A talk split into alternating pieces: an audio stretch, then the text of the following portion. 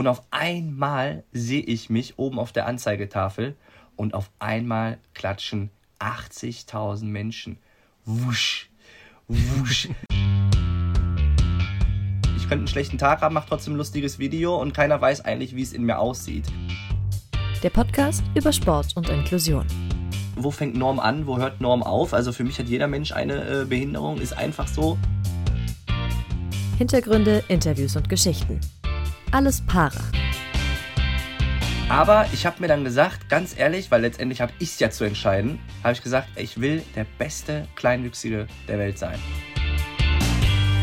Hallo zusammen, alles Para ist back, natürlich in gewohnter Besetzung. Ich bin Dorian Aust und in der Kölner Südstadt, also einmal quer äh, über die Kölner Ringe, da sitzt äh, Philipp Wegmann. Genauso ist es und heute sparen wir uns mal die ganze große Vorrede. Ne? Ihr kennt das Abonnieren, fünf Sterne verteilen, liken und so weiter und so fort. Ihr kennt das Prozedere, äh, denn wir freuen uns heute auf ein spannendes Gespräch mit, das muss man sagen, Dorian, mit echter paralympischer Prominenz. Ja, echte paralympische Prominenz. Er war Weltmeister, Europameister, hat Silber bei den Paralympics geholt.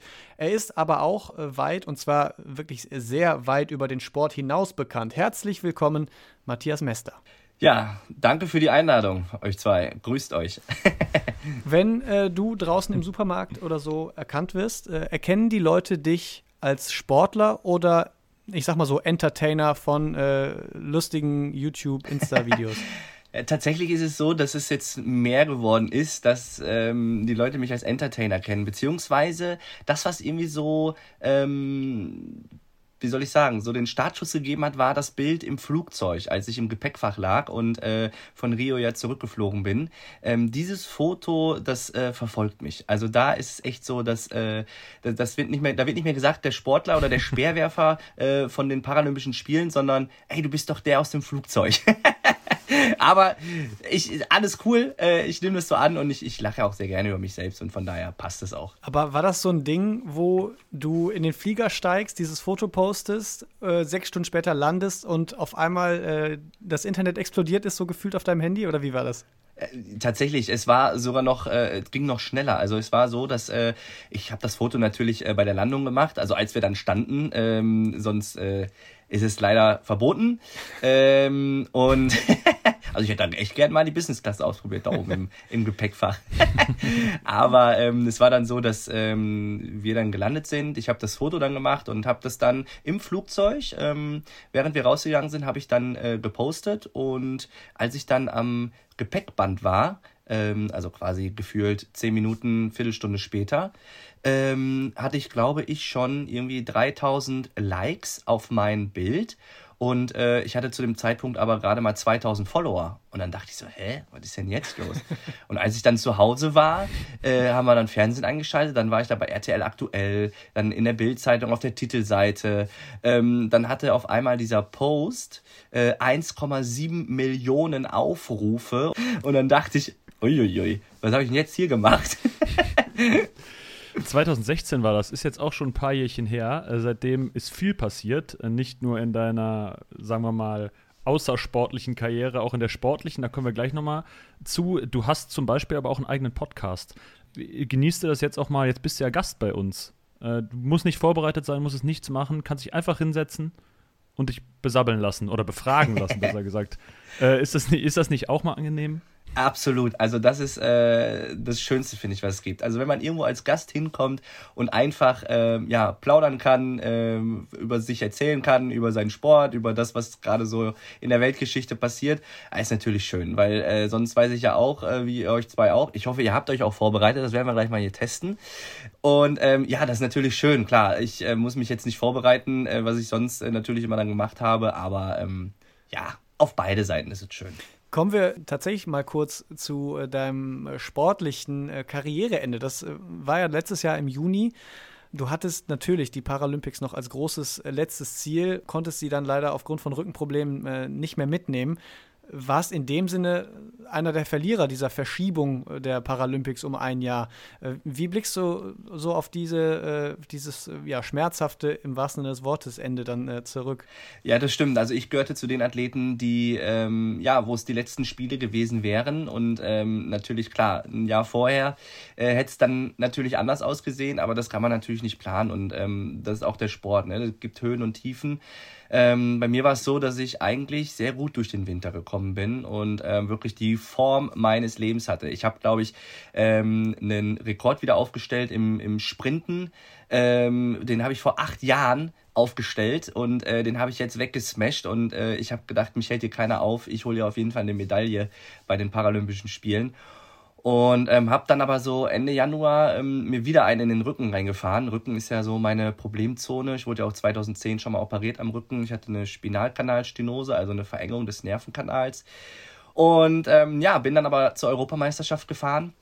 Ja, habe dann mit 30 Zentimeter Vorsprung das Ding gewonnen. Bin nochmal Europameister geworden zum vierten Mal und habe dann gemerkt, ähm, dass so eine riesen Last von meinen Schultern gefallen ist. Also ich habe einfach gemerkt, so, ich glaube, das ist jetzt mein Moment, das ist mein, mein goldener Abschluss. Ähm, besser kann es jetzt nicht sein. Ich hatte natürlich auch immer im Kopf, brauchen wir nicht drum rumreden, ähm, die Pandemie natürlich. Ne? Also ich habe schon drei Spiele erleben dürfen, ähm, Peking, London und Rio.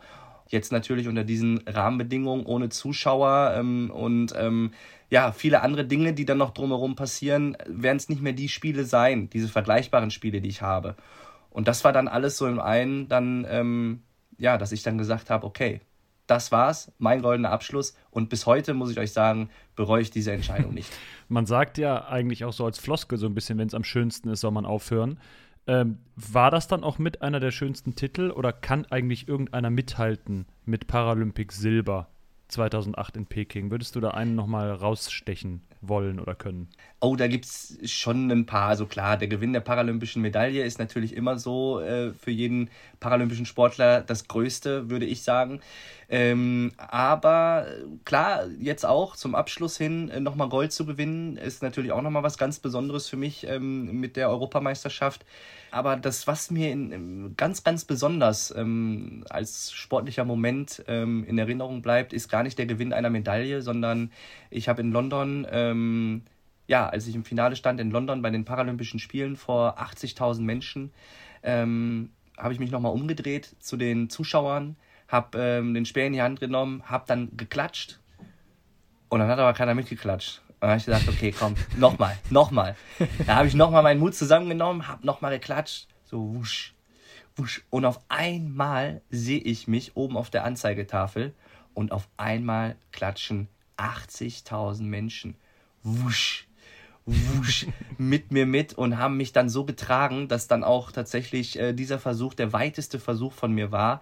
Hat äh, platzierungsmäßig leider nichts mehr gebracht, aber das war einfach ein Moment, den kann mir keiner mehr nehmen. Und ähm, einfach sensationell. Gänsehaut. Kriegt man schon Gänsehaut beim Hören, ehrlich gesagt. das war wahrscheinlich genau der Moment, äh, wo einem entweder wirklich komplett die Knie weich werden und alles geht in die Hose ja. oder es passiert eben genau das, wie du sagtest, es wird äh, der weiteste Wurf äh, des Tages dann. Genau.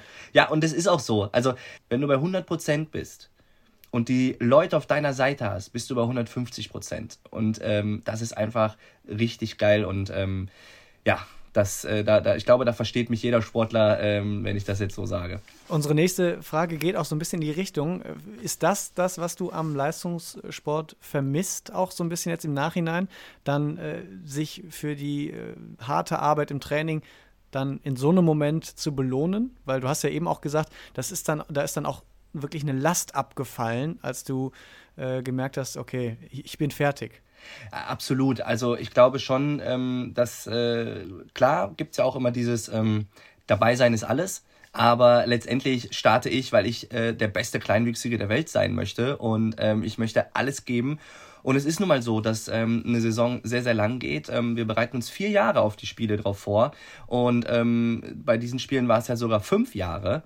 Und wenn man dann natürlich am Ende ähm, dafür belohnt wird, ähm, ist es natürlich umso schöner. Man hat was Greifbares, man steht auf dem Podest, man hört vielleicht noch die Nationalhymne, man hat seinen Augenblick und das ist natürlich ähm, ähm, sensationell schön. Wobei ich muss sagen, irgendwann wird man natürlich auch älter und rennt nicht mehr mit dem Kopf durch die Wand, man wird erfahrener und dann sage ich, ähm, wenn ich meine Bestleistung werfe an diesem Tag oder komme nah ran und habe alles an diesem Tag gegeben und kann mir nichts vorwerfen und werde dann Vierter, dann ist das so.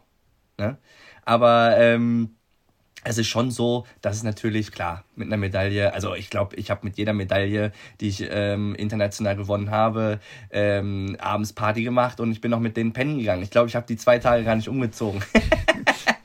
Aber es ist einfach so. Es ist einfach so, weil das ist einfach so, wie soll ich sagen, einfach ein unbeschreibliches Gefühl, wenn man dann ähm, das Ding um Hals hat das sagen ja immer viele, dass es wie so eine kleine Sucht werden kann. Ähm, dieses Gefühl einfach, ne? Dieses, ja, die, ja. die, wie du eben beschrieben hast, so eine Menge, die klatscht. Wenn es nur das ist, nur in Anführungszeichen.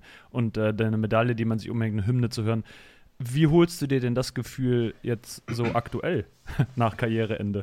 Also, wenn du jetzt joggen gehst durch, äh, du hast eben gesagt, du wohnst nah an einem Wald, äh, klar, klatscht da keiner. Also weiß ich ja nicht. Vielleicht klatschen da auch welche. Aber, ja, ja klar, äh, ich habe die engagiert. Also ich gehe immer um 17 Uhr jeden Mittwoch äh, und dann stehen die alle und klatschen. Nein, Quatsch, so ist es nicht. Also erstmal muss ich natürlich sagen, ähm, es ist ja nun mal so, dass ähm, gerade im paralympischen Sport äh, alle vier Jahre haben wir die Aufmerksamkeit auf uns. Ne? Und dann ist das natürlich was ganz, ganz Besonderes, wenn wir uns in der Öffentlichkeit zeigen können. Und dann äh, wollen wir natürlich auch die Chance nutzen und äh, da richtig ein, äh, ja, wie soll ich sagen, rauszuhauen. Ich finde auch, dass wir ähm, ganz besondere Sportler sind, ähm, weil wir auch nicht nur Leistungssportler sind oder Hammerleistung erbringen, sondern weil wir auch ähm, Vorbilder und vor allen Dingen Motivatoren sind. Denn geht nicht, gibt's nicht. Und wir ähm, zeigen ja den Leuten da draußen, ähm, dass man, ähm, ja, egal ob man groß, klein, äh, weiß ich nicht, dick, dünn, amputiert ist, im Rollstuhl sitzt, ähm, geht nicht, gibt's nicht, einfach machen und es gibt nur einen Weg und der ist geradeaus. Und deswegen, ähm, ja, es ist für uns halt umso wichtiger, dann, ähm, wie du schon sagst, auch gezeigt zu werden und dass wir uns noch mehr pushen können und ja, zeigen können, was in uns steckt. Und ja, jetzt ist es so, jetzt gehe ich nur noch joggen und wenn ich jetzt hier runterschaue, ich habe auch schon so einen kleinen Schwimmring. Ich habe es nämlich auch sehr genossen. ich habe es auch sehr, sehr genossen, mal wirklich ein halbes Jahr gar keinen Sport zu machen. Ne? Und ähm, es wird aber jetzt Zeit. Ich bin jetzt tatsächlich schon seit einigen Wochen wieder dabei, dass ich ähm, ja, drei, vier Mal die Woche so wie es mir gefällt, Sport mache, ich gehe joggen, ich mache ähm, sehr viel für meinen Rücken, so Stabi-Training und ähm, auch so ein bisschen, ja, so ausdauermäßig. Ich habe so, also ich spiele ja gerne Fußball, muss ich sagen. Ähm, klar, jetzt durch Corona ist natürlich immer alles ein bisschen schwieriger, aber ähm, ja, ich gucke jetzt mal. Jetzt äh, wird es ja bald tanzen sein. Vielleicht äh, finde ich da ja irgendwie meinen Weg und ich begleite es weiter. Wer weiß. Wenn du jetzt eine Sache dir mal rausziehen könntest, eine Aktion, die du gemacht hast, die einfach durch diese jahrelange, fast zwei Jahrzehnte Leistungssport nicht möglich war, äh, was wäre das? War es eine Reise? Warst du einfach sechsmal die Woche essen? Es war vielleicht auch eine Aussage, aber was, was vorher nicht möglich war, so ein Statement zu irgendeinem Thema, weil du gesagt hast, oh, das kann ich jetzt leider nicht bringen hier als Leistungssportler. Ähm, Gibt es da irgendwas, was ich wirklich so angestaut hatte? Puh, also ähm, ich glaube, dass ich mich jetzt vielleicht noch mehr einsetzen kann, um den Parasport bekannter zu machen, um weiterhin Botschafter und Vorbild zu sein ähm, mit meinen ähm, Sachen, die ich jetzt machen kann. Also ähm, wie du ja auch schon angesprochen hast, ich habe äh, einen Podcast, ich habe jetzt ein Buch geschrieben, ich habe ähm, ich mache jetzt bei, bei Let's Dance mit, ich ähm, bin bei Hot oder Schrott dabei, äh, bei dem Format mit meiner Schwester. Ich mache jetzt sehr, sehr viele TV-Sachen auch, die mir sehr viel Spaß machen, was ich vorher gar nicht so realisieren konnte. Ja, natürlich, ich würde jetzt lügen, wenn ich sagen würde, äh, ich bestelle jetzt nicht mehr Essen oder ich äh, gehe jetzt nicht mehr so oft zu McDonald's oder ja, ne, genau, nicht darf, oft zu darf McDonald's. Eine Pommes dann auch mal mehr sein, ja. Du, absolut. Gestern, ich, ich gebe zu, wir sind ja, ich bin ja gerade hier so ein bisschen auch am Umziehen und gestern dann abends, ja, was machen wir jetzt zu essen? Und dann McDonalds? ja komm, McDonalds. Und dann habe ich mir hier um 10 Uhr, da, also um 10 Uhr, ne, da eigentlich ja völliger Schwachsinn. Aber da habe ich mir um 10 Uhr noch schön, äh, was habe ich mir da reingehauen? Royal TS und äh, Chicken Nuggets, ne, und Pommes. Ne, also, und ich habe da absolut jetzt kein schlechtes Gewissen. Also klar, wenn ich jetzt hier meine Falte reinpacke, schon, aber ich kann es mir jetzt selbst aussuchen. Ne? Wenn ich Bock habe, gehe ich laufen, wenn nicht, nicht. Ich habe keinen Leistungsdruck mehr und das ist schon schön, muss ich ganz, ganz ehrlich sagen. Sei dir gegönnt. Danke.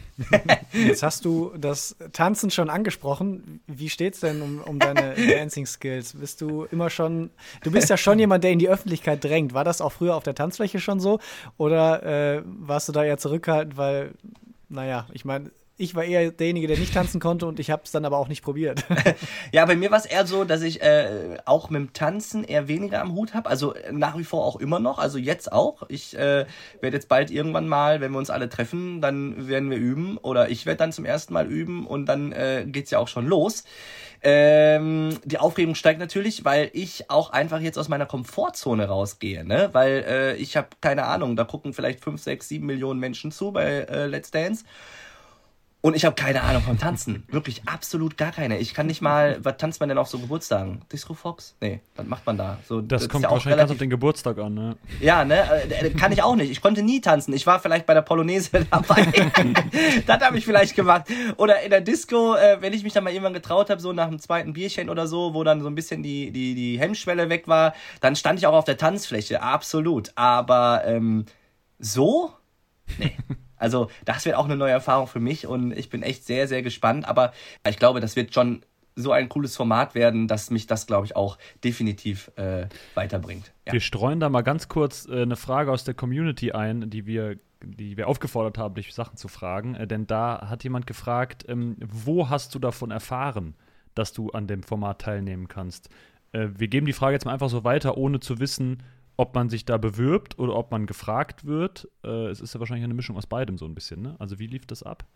Ja, also ich habe tatsächlich eine, eine, Anfrage bekommen und ähm, dann haben wir uns zusammengesetzt mit der äh, Produktion und mit RTL und mit meinem ähm, ja, Management und, und ich war auch dabei. Und dann haben wir erstmal grundsätzlich darüber gesprochen, ob ich mir das vorstellen könnte. Und ähm, dann habe ich gesagt, äh, auf jeden Fall, ich kann mir das äh, sehr gut vorstellen. Ich habe, wie gesagt, ich probier's aus. Ja, dann war es so, dass dann irgendwann ähm, danach, als wir uns dann zusammengesetzt haben und ähm, beide nochmal äh, ja, längere Zeit nichts voneinander gehört haben, habe ich dann äh, irgendwann Bescheid bekommen, ähm, dass ich dabei sein darf und habe mich dann natürlich riesig drüber gefreut. Und jetzt am 7.1. wurde es dann ja veröffentlicht, die ersten sieben Kandidaten und dann war ich dann dabei und ab da muss ich euch sagen, bin ich jetzt richtig nervös. Die Buchse ist so was von voll, ich sag's dir. Du hast ja eben schon gesagt, äh, du probierst jetzt auch mal so ein paar Sachen aus, so mit äh, äh Fernsehsendungen und so weiter. Gibt es da irgendwas, ja. wo du sagst, boah, da hätte ich richtig Bock drauf? Eine Fernsehsendung, die du früher immer geguckt hast oder so, ähm, wo du sagst, da möchte ich selber mal äh, mit dabei sein? Ja, absolut. Äh, Schlag den Star. Also das hätte, da hätte ich richtig Bock. Ich und der Kappel gegeneinander. Also das wäre äh, der absolute Hammer und da hätte ich richtig Bock drauf, ja. Damit ist die Bewerbung Doch. jetzt offiziell raus. Weiß Nico Kappel das auch schon? Nö, der Nico weiß da glaube ich noch nichts von, aber äh, ich glaube, dem wird das auch gefallen. Also, weil wir sind beide schon sehr, sehr ehrgeizig und tatsächlich gibt es wenige, also ich kann schon verlieren, aber nicht gegen jeden. Und Nico gehört auch dazu. Gegen Nico und gegen meinen Bruder oder gegen meine Familie und gegen meinen Bruder kann ich nicht verlieren, ne? Weil das geht einfach nicht. Das kann ich nicht haben. Und äh, Nico genauso wenig. Und wenn wir dann keine Ahnung, Playstation spielen oder ein Sprintduell haben, im Training gehabt haben oder Weitsprung, wie auch immer, dann haben wir uns immer gegenseitig so fertig gemacht, der Gewinner. Ne? Das ist einfach so, ach, das wäre so eine Genugtuung, wenn ich den da schön fertig machen würde. Aber äh, solltest du vielleicht noch ein bisschen mit warten, weil aktuell ist er vermutlich noch ein bisschen fitter. Absolut, absolut. Also da brauche ich mir nichts vormachen. Ja, das stimmt. Also da musst du über den Kopf kommen, über die Fragen. Genau, aber äh, blöd ist Nico ja auch nicht, muss ich ja sagen. Ne? Also, äh, aber Die unpraktische. Ja, aber ich trotzdem, äh, ich habe immer noch den großen Vorteil, ich bin leichter. Also so was alles Geschwindigkeit, Geschicklichkeit angeht und so, da hat er auf jeden Fall einen Nachteil. und irgendwann ist auch seine Karriere beendet. Ja, das stimmt, absolut, absolut. Wobei ich glaube, ich, ich muss ehrlich sagen, Nico, den sehe ich ja, ähm, der ist ja auch unser Athletensprecher und der wird auf jeden Fall, glaube ich, nach dem Sport in die Politik gehen. Da sehe ich ihn ganz klar. Okay, das bleibt abzuwarten. Vielleicht können wir ihn dazu selbst ja mal irgendwie im äh, Laufe unserer Podcast-Karriere hier befragen. Wir ja. kommen mal zu unserer ersten Kategorie, die wir in unserem Podcast Alles Para haben. Oh. Die heißt Talking Tacheles. Wir stellen so ein paar Fragen, äh, die ja vielleicht ein bisschen, bisschen mehr ins Eingemachte gehen. Mhm. Und äh, ich würde mal mit der ersten äh, loslegen. Du hast es äh, jetzt auch schon ein, zwei Mal ähm, angedeutet, beziehungsweise eigentlich äh, wiss, weiß es sowieso die ganze Welt. Du bist der, der gute Laune-Mensch, der gute Laune-Onkel, der äh, überall viel Spaß hat und viel Spaß verbreitet. Und da stellt sich für uns so ein bisschen die Frage: Gibt es denn auch mal Momente, wo du denkst, so, boah, ne, keinen Bock, jetzt hier irgendwie wieder lachen zu müssen oder so? Also, ich meine, du musst vielleicht auch mal äh, irgendwie einen schlechten Tag haben und äh, stehst mit dem falschen Bein auf. Wenn du dann aber irgendeinen so Arbeitstermin hast, wo du, wo du wieder ein äh, gute Laune-Video machen musst, äh, ist das ja schon eine Herausforderung. Wie, oder wie ist das? Absolut. Also ähm, ich bin ein Typ der Ehrlichkeit und äh, das sage ich euch so äh, war, wie ich hier sitze. ähm, auch ich habe schlechte Phasen, ähm, schlechte Tage. Ich ähm, habe es auch in meinem Buch beschrieben, ähm, dass ich ähm, auch eine sehr schlechte Phase hatte über einen längeren Zeitraum.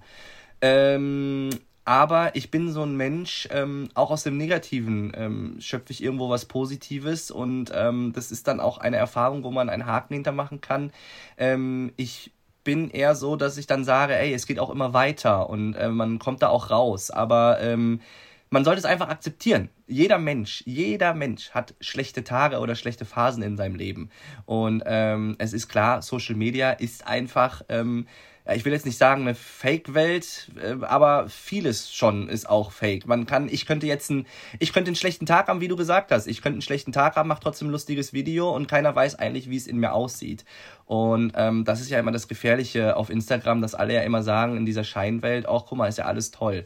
Ähm, deswegen sage ich auch ganz ehrlich, habe ich auch Tage, wo es mir nicht gut geht. Und ähm, das ist aber auch gut so. Denn ähm, das ist ja auch irgendwo ein Stück weit normal. Und ähm, ich finde einfach, die Tage sollte man einfach so annehmen, wie sie sind. Dann hat man halt mal einen schlechten Tag. Äh, man weiß, man ist nicht alleine, das hat jeder Mensch. Und äh, man sollte einfach auch da dann irgendwo irgendwie das Positive rausziehen und als Erfahrung einfach einen Haken dran machen. Und ähm, also das gibt es bei mir absolut. Was bringt dich dann wieder so zurück? Also was gibt dir dann wieder so Kraft und macht dir wieder gute Laune? Oder wo schöpfst du neuen Mut draus? ja, alles das, was ich bisher schon geschafft habe und erreicht habe. Ne? Also ich war tatsächlich, bin ich ganz ehrlich, ganz, ganz am Anfang war ich so ein ähm, Typ, der nie feiern gegangen ist, der eigentlich von zu Hause nie weg wollte, Freundeskreis nicht verlassen. Ich war so ein Heimscheißer, sage ich jetzt mal. Und ich habe trotzdem diesen Sprung geschafft und gesagt, ey, Matze, natürlich auch mit Unterstützung meiner Freunde und meinen Eltern oder meiner Familie, ähm, aber ich habe mir dann gesagt, ganz ehrlich, weil letztendlich habe ich es ja zu entscheiden, habe ich gesagt, ich will der beste Kleinwüchsige der Welt sein. Das heißt, ich muss jetzt meine Heimat verlassen. Ich muss umziehen, was ich überhaupt nie wollte. Und ich habe es gemacht.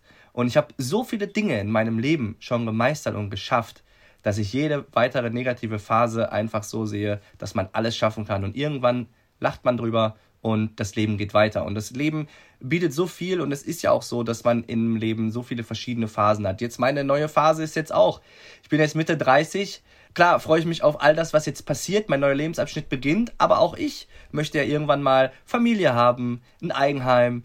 Äh, keine Ahnung, was da noch alles dazugehört äh, oder, oder was man natürlich persönlich für sich haben muss. Das ist jetzt nicht das normale oder ideale Leben. Jeder, der es jetzt da irgendwie vorlebt oder so, jeder hat sein eigenes Leben und muss wissen, was er möchte. Aber ähm, auch ich habe ja viele ungewisse Dinge jetzt und ähm, bin da aber, wie gesagt, sehr optimistisch und positiv und ich bin eigentlich schon immer ein positiv denkender Mensch gewesen. Zweite Frage bei Talking Tacheles. Wir machen mal nahtlos weiter. Auch das äh, hast du eben schon angedeutet und erzählt. Du lachst äh, gerne äh, über deine eigene Größe und machst Witze da entsprechend drüber. Glaubst du, dass Gags, die nicht über deine Größe kommen, äh, auch funktionieren könnten oder funktioniert das nicht und äh, deswegen sagst du, nee, das ist mein Markenzeichen, ich muss darüber kommen? Nee, absolut nicht. Also ich bin, äh, wer mich kennt, weiß auch, dass ich äh, andere Sprüche auf Lager habe, dass ich da auch andere Sachen auspacke und äh, ich bin nie um Spruch verlegen ähm, und das hat nicht immer unbedingt mit meiner Größe zu tun. Also ähm, natürlich fällt es mir leichter, über meine Größe Witze zu machen oder Videos zu machen, weil ich es natürlich im Alltag auch erlebe, äh, ne, wie es gerade so läuft bei mir. Nee, ich würde sagen, ich bin da äh, sehr gut aufgestellt. wie findest du das, wenn äh, andere die Witze machen? Ähm, es kommt darauf an, wer sie macht und ähm, wie sie gemeint sind. Also, wenn es jetzt ein Kumpel ist, dem ich vorher einen Spruch gedrückt habe, absolut legitim und vollkommen okay.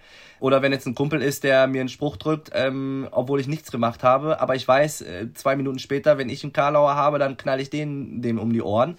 Ich glaube, es ist noch ein Unterschied, wenn man jetzt irgendwie ein Fremdes in der Stadt sieht und der sagt, guck mal, hier der Zwerg oder irgendwie, der haut da irgendwie was raus, zeigt mit dem Finger auf einen. Das ist natürlich ein Unterschied äh, wie Tag und Nacht. Also ähm, deswegen finde ich immer, es kommt immer darauf an, wer sie macht und äh, wie sie gemeint sind. Also gibt es schon Grenzen für dich auch? Zeigst du die dann den Leuten auch auf oder lächelst du es weg?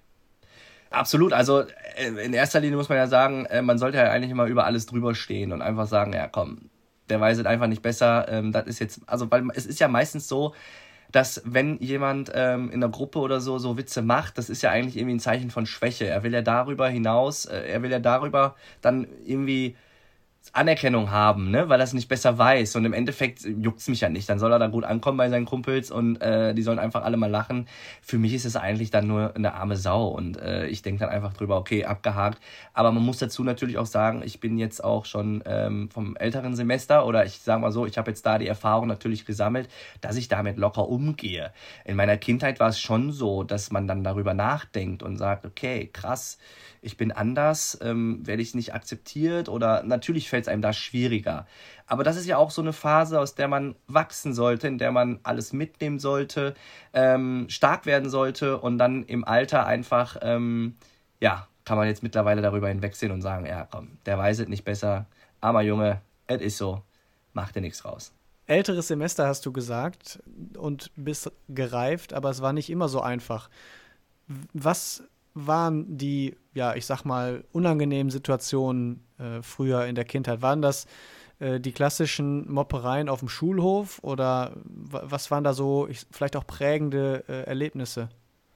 Ja, also prägend war natürlich klar, wenn man sich irgendwie so äh, beleidigt hat. Also zum Beispiel für mich sind absolut ganz klar Schimpfwörter Zwerg und ähm, Lilliputaner. Wenn man das natürlich hört oder abgebrochener Gartenzwerg, das waren schon Dinge, die gesessen haben und äh, wo man sich dann natürlich irgendwo Gedanken macht. Aber vielleicht habe ich auch deswegen meine große Klappe und äh, habe dann irgendwie Sprüche zurückgedrückt. Aber der prägendste Moment war, wo ich den ersten Liebesbrief geschrieben habe. Ähm, man, man reißt sich zusammen, man schreibt den ersten Liebesbrief, äh, kriegt ihn dann wieder mit Ja und Nein angekreuzt und dann fragt man sich natürlich, hä, Ja und Nein, okay. Und dann sagt das Mädel einem, ähm, ja, äh, ich finde dich total süß, nett und lustig, aber aufgrund der Größe kann ich das nicht.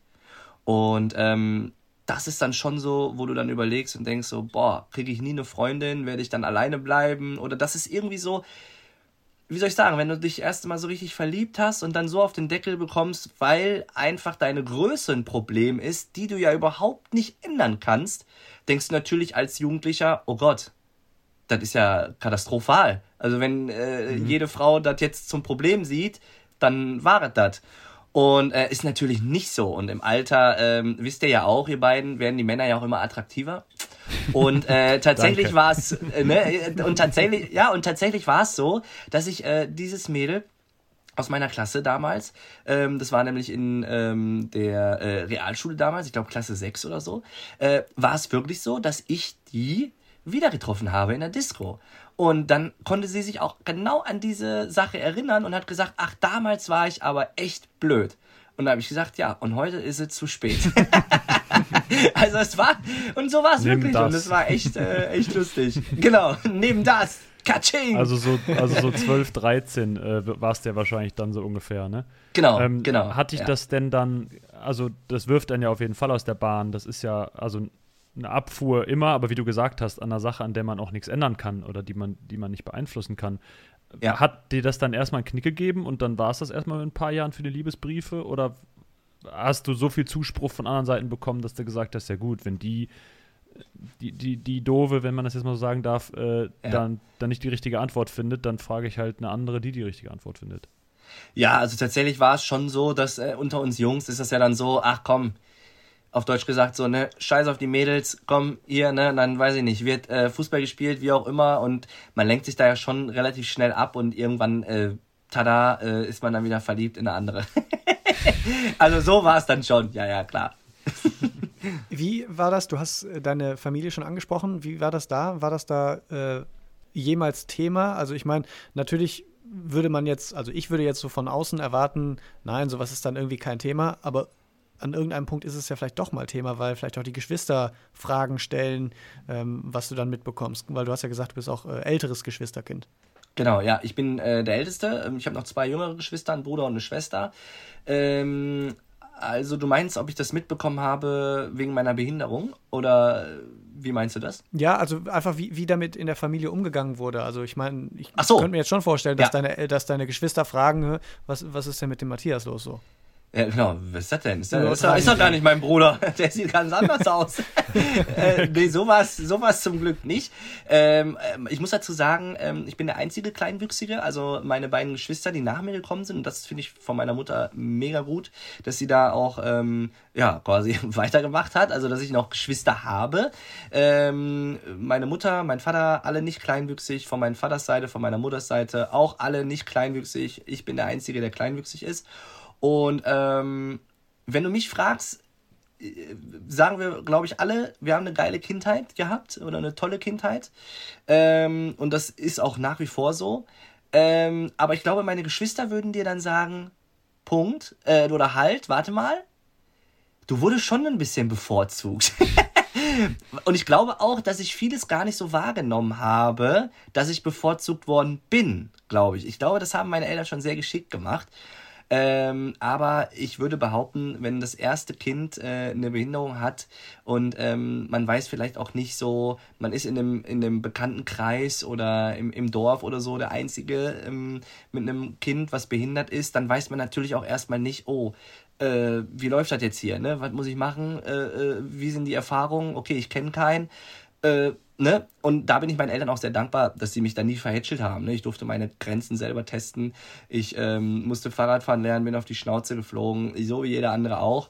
Und ähm, trotzdem würde ich behaupten, dass, wie gesagt, wenn du meine Geschwister fragen würdest, würden die wahrscheinlich sagen, ja, er wurde bevorzugt, aber es war nun mal so und es ist nun mal ich so. Ich habe keine Geschwister. Würden das nicht theoretisch alle Geschwister immer über den anderen, über das andere Geschwisterkind sagen? Ich würde es auch über meinen Bruder so sagen, ja.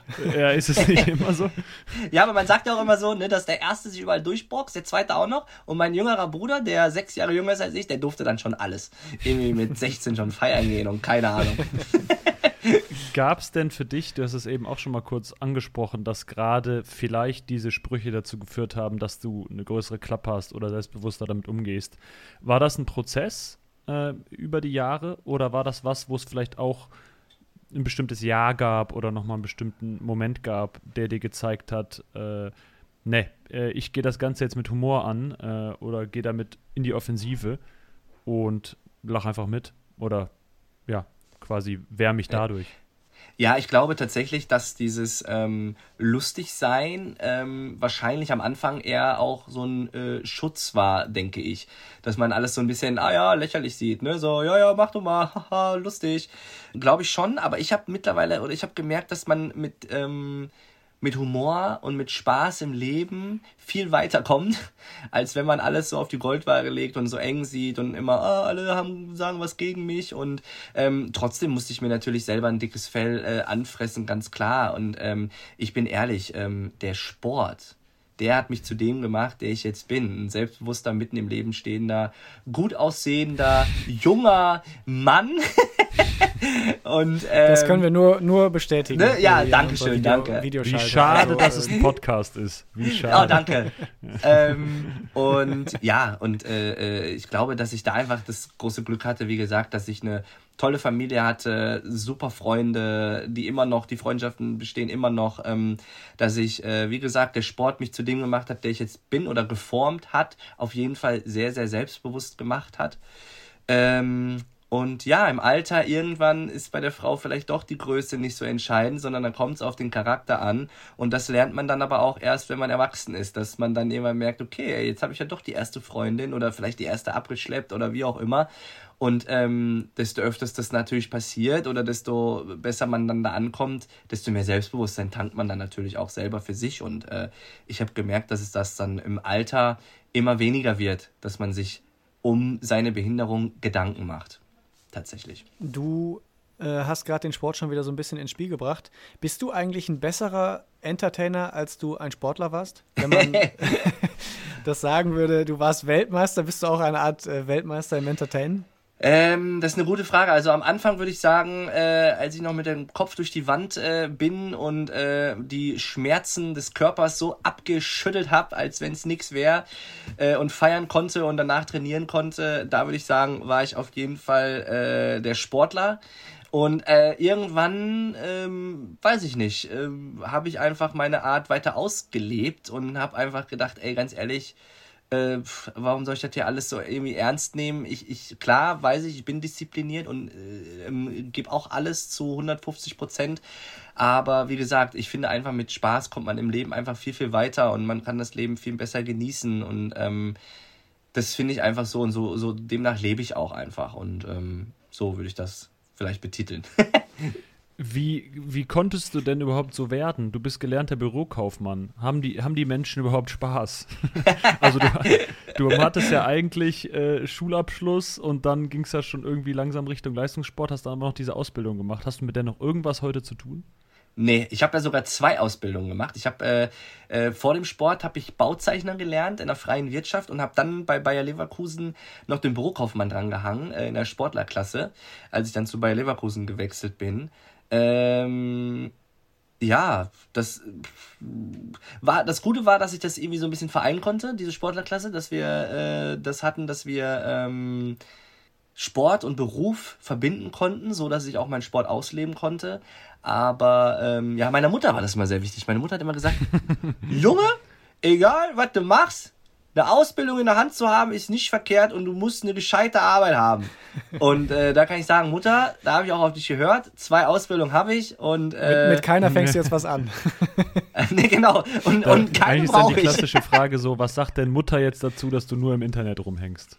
Ich muss ehrlich sagen, nein, pass auf, ich muss ehrlich sagen, mein Vater noch weniger, aber meine Mutter auch, die konnten das beide überhaupt nicht, ähm, ich sag mal so einordnen, dass man mit diesem, ich sag mal, neuen Beruf ähm, weiß ich nicht, ich bin jetzt kein Influencer, aber ich nenne es jetzt einfach mal Influencen oder ähm, Social Media, ähm, dass man sich überhaupt damit A, selbstständig machen kann und dass man damit auch Geld verdient. Ne? Also das, was ich ja jetzt mache, ist ja wirklich vieles. Ist ja Sportexperte, ähm, Moderator, äh, wie gesagt, Podcast, Buch, Entertainment, TV ein bisschen. Also ich mache ja wirklich gerade so äh, äh so ein bisschen alles, aber das ist auch genau das, was ich machen will und das macht mir auch sehr viel Spaß. Und ich glaube, meine Eltern, die konnten das nie so wirklich packen. Mein Vater zum Beispiel, der hat so ein altes Handy, der hat kein Internet, also Internet schon, aber der hat, äh, der benutzt kein WhatsApp, der, der hat kein, äh, weiß ich nicht. Ja, genau, kein Instagram, der hat nichts, genau, der spielt noch Snake, wenn er das überhaupt findet auf dem Handy. Der, äh, weißt du, der kann sich darunter gar nichts vorstellen, was da abgeht. Wenn ich dem sage, ich habe irgendwie bei TikTok, keine Ahnung, 380.000 Follower, da sagt er, wie 380.000? Und die, die sehen das dann. So, ja, wenn ich einmal poste, dann sehen die das. 380.000! Ja, boah, wie geht das denn? Ne? Und so. Also der versteht das gar nicht. Aber es ist ja auch Wahnsinn, wie schnell, der, also TikTok ist sowieso eine Plattform, wo sehr schnell wächst, also wo die Followerzahlen sehr schnell wachsen. Ja. Und das ist eigentlich, eigentlich ja. unvorstellbar. Ich glaube, bis vor ein paar Jahren war es auch unvorstellbar, wenn Leute bei YouTube irgendwie 100.000 Follower hatten. Auch das ist mittlerweile ja schon fast eine Art Standard, weil einfach, also weil das so wahnsinnig schnell ja. wird und wahnsinnig schnell wächst. Erster Verlierer oder zweiter Gewinner?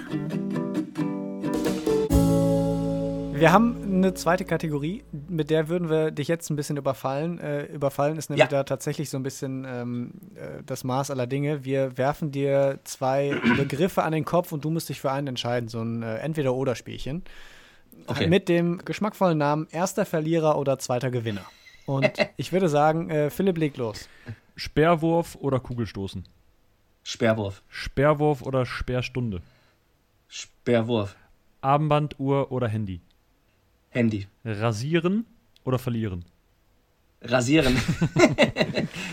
Paralympic Silber oder WM Gold? Boah. Wie soll das denn jetzt schnell gehen? Warte, das ist echt jetzt der Hammer. Tatsächlich sage ich WM Gold. Ich glaube, die, die wir sonst mal solche Sachen, wenn wir mal das mal gefragt haben, die haben tatsächlich zu den paralympischen Medaillen tendiert. Interessant. Und dann schließen wir da aber direkt mal an, wenn du dich jetzt für WM entschieden hast, hast Weltmeister oder Weltmeister? Weltmeister.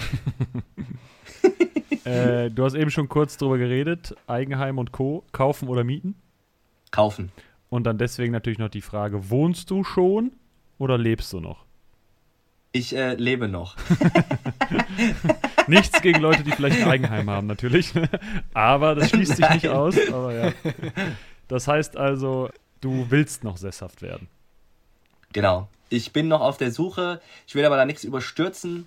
Und ähm, wenn mir mal irgendwann was gefällt und das nötige Kleingeld da ist, dann kann ich mir das sehr gut vorstellen. Du hast gesagt, du würdest dich lieber rasieren, äh, als irgendwo irgendwas zu verlieren. Äh, das spricht ja für deinen Ehrgeiz. Wo, wo, kommt das bei dir mit dem Bart her? Also ich habe irgendwann angefangen, halt hier Haare wachsen zu lassen, und weil sie oben halt nicht mehr da waren. Ähm, das Problem hast du jetzt aber nicht. ja, noch nicht. Also hier oben wird es auch schon ein bisschen kahl tatsächlich. Äh, da habe ich so einen ungünstigen Wirbel, sag ich mal, im Hinterkopf. Ja, das kenne ich, ist auch meine Ausrede. Das ist Schlechte auch meine Ausrede. Ja, nee, das ist so. Und weißt du, was das Problem noch ist?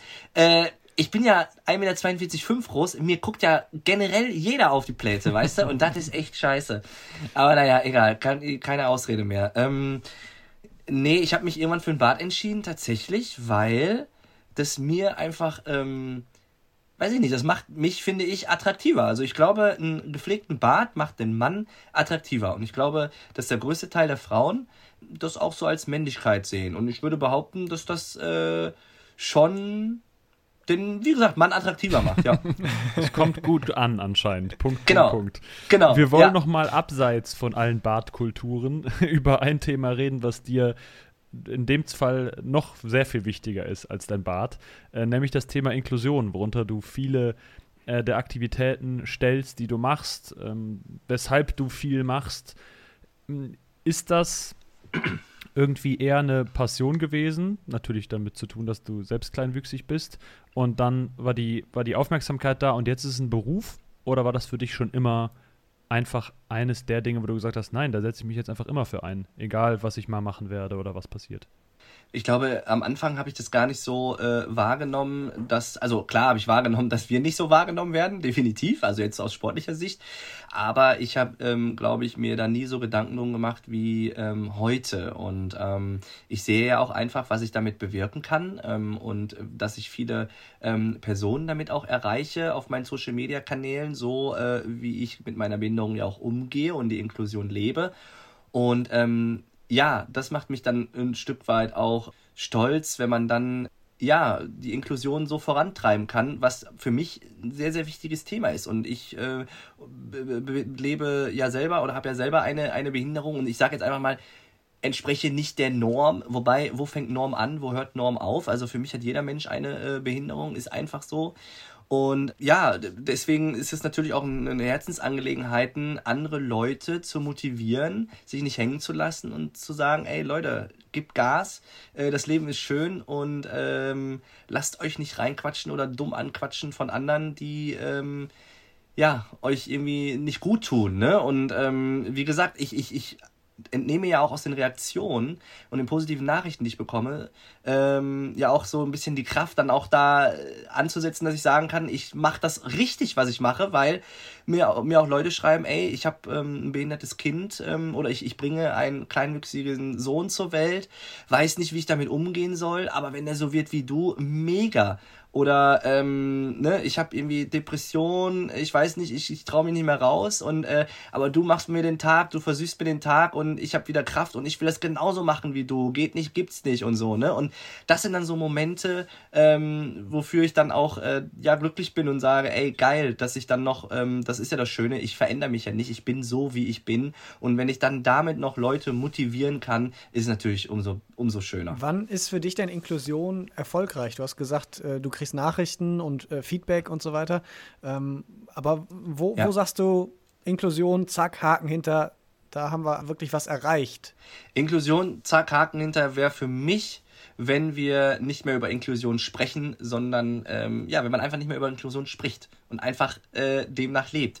Und äh, ich kann natürlich jetzt aus dem Sportlerteil sagen, dass es einfach nicht mehr so ist. Äh, Olympia, bam, Riesenthema ach so, Paralympics kommt ja auch noch, so nach dem Motto, sondern dass wir, so wie in anderen Ländern auch, wie zum Beispiel in England, dass wir nur von Sport reden, dass es nicht mehr geteilte Förderungen gibt, dass es nicht mehr, ähm, also dass es geteilte ähm, Veranstaltungen sind. Auf jeden Fall, dafür bin ich.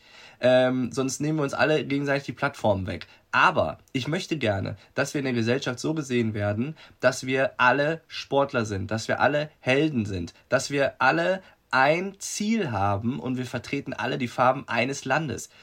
Und das würde ich mir wünschen. Und nicht, dass man dann sagt, ja, der Behindertensport oder der Parasport, ähm, das finde ich halt schade. Also klar sind wir paralympische Sportler, definitiv, aber dass man das irgendwie so noch ein bisschen mehr verankert, indem man ähm, das nicht so auseinander differenziert, sondern einfach nur über den Sport redet und nicht über Parasport und um, um, um Olympia. Das, das würde ich begrüßen, das fände ich schön. Forderung. Du hast jetzt 16 Jahre Leistungssport hinter dir oder seit letztem Sommer hinter mhm. dir. Was ist denn dein Blick auf den Parasport? Wie hat sich das verändert? Oder gab es überhaupt eine Veränderung? Hat sich die Wahrnehmung gesteigert? Ähm, jetzt speziell auf Deutschland. Ne? Du hast eben ja. London schon angesprochen, da in England schon angesprochen. Da ist es immer, ich sag mal, lockerer, vor allen Dingen besser, ähm, gleichwertiger, wenn man das so sagen ja. darf. Wie ist es genau in Deutschland? So. In Deutschland ist es so, dass wir irgendwie noch so eine Entwicklung durchmachen, dass ähm, wir auf einem guten Weg sind, aber wir sind noch irgendwie so in so, einer, in so einem Mittelweg. Also ich finde, andere Länder sind schon viel, viel weiter, aber andere Länder sind auch noch weiter hinten. Und wir sind so äh, in der Mitte, würde ich sagen. Und wir ähm, preschen aber immer weiter vor. Aber natürlich, äh, klar, bei so einem Thema, das kann ja gar nicht schnell genug gehen. Ne? Und äh, man sieht aber die Entwicklung, weil ich kann so viel äh, davon sprechen, dass als meine ersten Paralympischen Spiele ähm, stattgefunden haben, 2008 in Peking, ähm, waren wir, glaube ich, bei 40 Stunden Übertragungszeit im Fernsehen. Ähm, in Rio 2016 waren wir schon bei über 100 Stunden. Ähm, also acht Jahre weiter. Und ähm, was diese Entwicklung angeht, die öffentliche Präsenz, ähm, das wird schon immer mehr, aber ist natürlich noch überhaupt nicht vergleichbar, ähm, wie gesagt, wie, wie mit England, wo auch Werbespots gibt mit ähm, Menschen mit einer Behinderung, äh, wo es keine Ahnung, noch viel mehr Diversität irgendwie gelebt wird. Ähm, das ist tatsächlich, das würde ich mir noch mehr wünschen hier in Deutschland. Es ist immer mehr im Kommen, aber wie gesagt, es kann bei so einem Thema nie schnell genug gehen. Das wäre schön, wenn wir da noch ein bisschen Speed zulegen würden. Wie verfolgst du denn dann jetzt äh, die Winterparalympics? Ist das so ein Ding, wo du sagst, ähm, ja, als äh, ehemaliger Paraspitzensportler verfolge ich das natürlich? Oder sagst du, boah, nee, irgendwie Winter kann ich überhaupt nichts mit anfangen, wenn die da irgendwie äh, Curling machen und so weiter? Äh, äh, interessiert mich einfach nicht. Zu kalt. Doch, also erstmal bin ich ein sportbegeisterter Mensch und äh, drückt natürlich jedem äh, da die, da die Daumen, jedem deutschen Athleten und ich kenne natürlich auch viele in der paralympischen Familie, auch Wintersportler wie Sommersportler. Ähm, ich war ja auch schon mal mit dem äh, Nico Kappel als äh, Wintersportexperte für die ARD unterwegs, 2018 in Pyeongchang äh, bei den Paralympischen Winterspielen und das war einfach ein tolles und wahnsinniges Erlebnis, äh, so dass ich natürlich auch äh, nicht nur die Sportler kennengelernt habe, sondern auch die verschiedenen Sportarten, die es da gibt. Und ich habe mir tatsächlich zum Beispiel auch Curling viel, viel einfacher vorgestellt. Ich habe gedacht, ja komm, die Steinchen da mal eben so rüberschubsen. Aber das bedeutet so ein Gefühl zu haben. Ich glaube, der Nico, der ist der absolute Knaller gewesen. Ich habe gegen Nico gespielt und der Nico ähm, äh, wiegt ja über 70 Kilo, ist genauso groß wie ich und äh, ist ja einfach eine Maschine. Also der drückt ja irgendwie 180 Kilo Bank. Meine Bankdruckbestleistung ist 170 Kilo. Der hat dann diesen Stein, sage ich jetzt mal, genommen. Angeschnipst und genau. er lag hinten in der nächsten Halle. Nee, wirklich, sein original erster Stein war so, der haut, also da darfst du ja nicht über die Linie kommen und der gibt richtig Gas und haut das Ding übers Eis. Ich glaube, der hat nicht einmal aufs Eis aufgesetzt und ist direkt durchgeflogen und hinten vom Eis runter und pff, gegen die Wand hinten. Also das war echt der absolute Knaller und ähm, ja, da sind natürlich auch viele Sportarten, die man da auch wieder unterschätzt und es ist immer spannend. Also ich drücke da allen die Daumen und ähm, ja, ich sag mal so, im Winter bleibt es ja auch irgendwo nicht aus, diesen Sport zu verfolgen, weil auch grundsätzlich Wintersport mehr gezeigt wird, finde ich irgendwie, wie Sommersport. Also jetzt außer Fußball. Ich finde, die Wintersportler machen das einfach richtig gut. Und man kann ja jetzt schon Skispringen verfolgen, äh, äh, Biathlon, klar, paralympischer Sport, leider nicht, das erst wieder zu den Paralympischen Spielen. Aber ähm, es bleibt ja eigentlich nicht aus, keinen Wintersport zu gucken. Also äh, das ist ja schon sehr dominant. Sagt Matthias Mester, und ihr habt es gehört, Leute, also guckt auch äh, in die Paralympics in Peking rein. Ähm, dir, Matthias, ganz viel Erfolg für deine weiteren Pläne. Äh, wir könnten jetzt noch ewig Danke. weiterreden, aber auch wir müssen mal irgendwann einen, Abs einen Absprung finden. äh, und äh, ganz besonders natürlich den Erfolg auf der Tanzfläche. Ne? Äh, wir sind alle gespannt, als wie du es jetzt auch. angekündigt hast. Nicht-Tänzer, äh, was du da noch auf die Fläche zaubern kannst. Du, ich auch. Äh, erstmal danke ich euch, äh, dass ich mit äh, in eurem Podcast dabei sein durfte. Ich bin echt gespannt. Ähm, ja, danke euch. Ähm, ich werde mein Bestes geben bei Let's Dance. Äh, ruft alle für mich an, auch wenn es scheiße aussieht. ich, es sieht, es soll tanzen sein. ich bin wirklich gespannt, was da auf mich zukommt und ich bin jetzt schon wirklich mega, mega nervös, dass ich echt manchmal schon schlecht einschlafe. Also ich, äh, das nimmt mich doch dann nicht so leicht mit, wie ich vielleicht hier gerade so äh, scheinen lasse. Also ist auch ein großes Projekt für mich. Ich habe Bock und ruft für mich an. Dann äh, schaffst du es auf jeden Fall bislang äh, sehr gut, den Schein zu wahren. Ja, ja.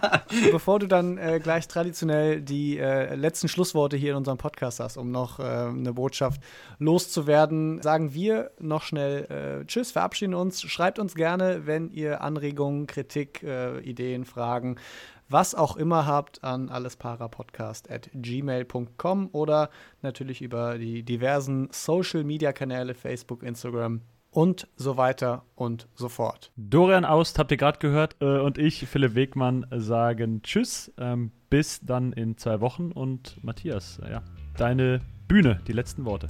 Ja, äh, liebe Leute, bleibt alle gesund, äh, verfolgt eure Ziele und gerade so Thema Inklusion ist sehr, sehr wichtig. Äh, geht lieb und nett miteinander um und vor allen Dingen äh, seid offen gegenüber dem Thema und dann klappt das schon. Und äh, ja, euch zwei, vielen Dank und ähm, ja, tschö mit Ö, ne?